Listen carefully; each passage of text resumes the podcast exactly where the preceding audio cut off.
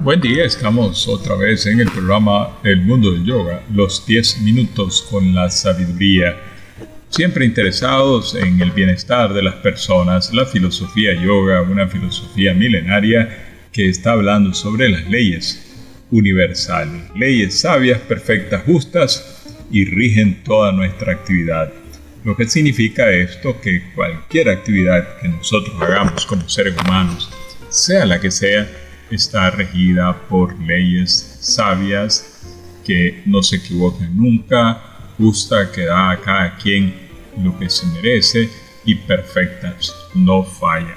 Eso ha sido siempre el comportamiento de las leyes para con los seres humanos, para con toda actividad que se genere en este universo. También existe la ley del karma. La ley del karma es una ley que está sobre la actividad nuestra. Si uno hace algo positivo, el resultado de esa acción positiva va a ser un beneficio. Si uno hace algo negativo, el resultado de eso va a ser algo negativo, por lo cual nosotros vamos a sufrir. Por tanto, el sufrimiento viene de nuestras acciones equivocadas en el comportamiento diario, sea esto muy pequeñita la acción muy grande la acción que hagamos. Ahora, ¿qué tipo de acciones hacemos nosotros? Bueno, hacemos las acciones con nuestro cuerpo físico.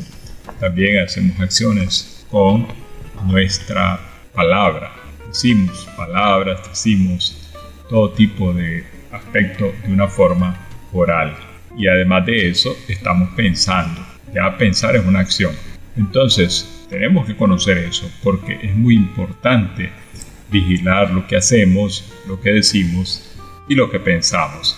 Ahora, en la medida de lo sutil de nuestra acción, en el caso de que pensemos, eso es algo muy sutil. Cuando nosotros pensamos, el daño es mayor porque no hay barrera física que detenga el pensamiento. Todos sabemos eso. No es lo mismo enfrentarse a una persona, por ejemplo, a golpes en el cual nosotros podemos llevarlas de perder porque si la persona es más grande, si la persona está armada, si la persona tiene un conocimiento de defensa personal, de buceo o de lo que sea, y nosotros no, pues vamos a tener problemas. Pero nuestra limitación, nuestro límite llega en relación al aspecto físico de la persona. Pero con nuestra palabra podemos hacer más daño que con la acción física. ¿Cómo es así esto? Porque cuando nosotros decimos una palabra, estamos diciendo algo negativo, una ofensa contra una persona, hay además de la vibración que llega al cuerpo de esta persona, también me afecta a mí y afecta al entorno. Por eso en muchos lugares, hogares, trabajos, en la sociedad, en la ciudad, tantas palabras ofensivas cargan el ambiente de negatividad. Entonces, el daño es más sutil porque otra gente también está escuchando las ofensas y ya eso se vuelve un asunto más negativo. Y si pensamos, todavía es más sutil la acción de pensar, pues también en nosotros estamos provocando una reacción mayor un mayor daño porque la onda del pensamiento se traslada, se proyecta ya no a un espacio físico, ya no a una persona, sino que se va proyectando a nuestro entorno y puede trascender nuestro entorno y viajar a otra ciudad, sale de Nicaragua, se va por otros países y continúa por el universo. La velocidad y el poder del pensamiento es desconocido por el ser humano. Por esa razón, cuando viene la reacción, la gente ni sabe por qué es que está sufriendo. Se pregunta, pero si yo no le he hecho daño a nadie, yo no he lastimado a nadie, pero lo ha pensado. Por esa razón es muy importante que la gente conozca. Así como la gente, usted sabe, compra un celular y la gente aprende a manejar este celular.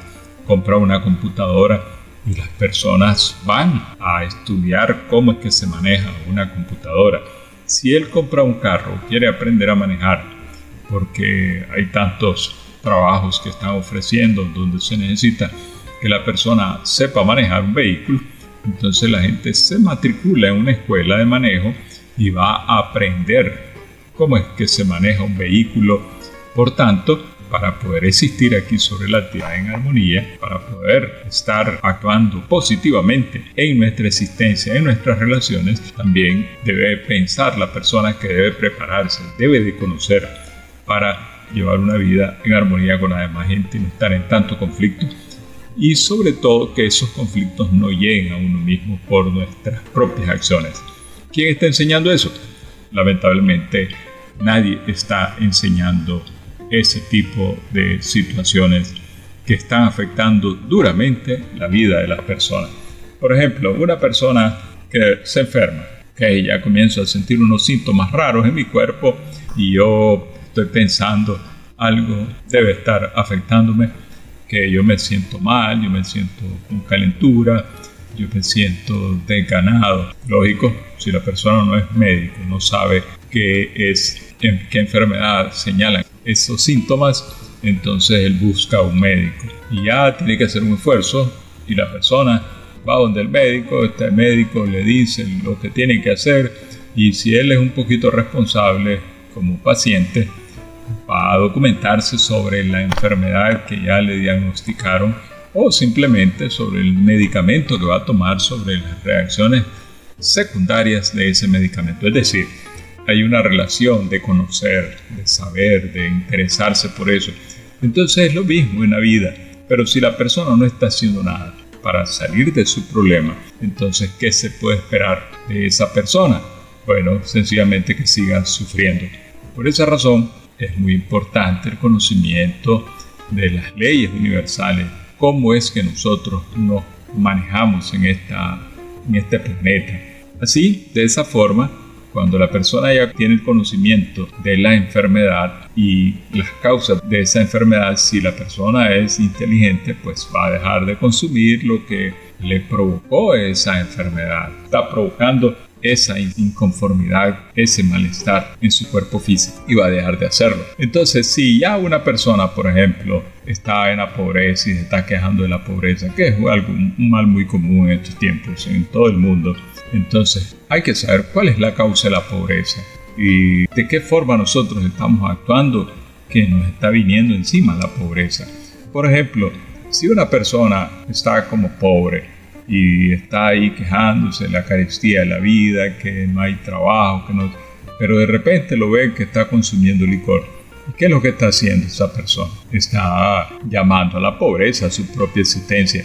Entonces, los seres humanos tenemos que dejar de hacer cierto tipo de acciones que no están dándonos resultados. Todo lo contrario, esas acciones están perjudicando nuestra existencia, trayendo a través de nuestras acciones negativas reacciones negativas a nuestra vida que se van comportando en mayores desgracias, en mayores tragedias, en mayores enfermedades, en mayor pobreza, en pérdida de inteligencia, más sufrimiento en la vida.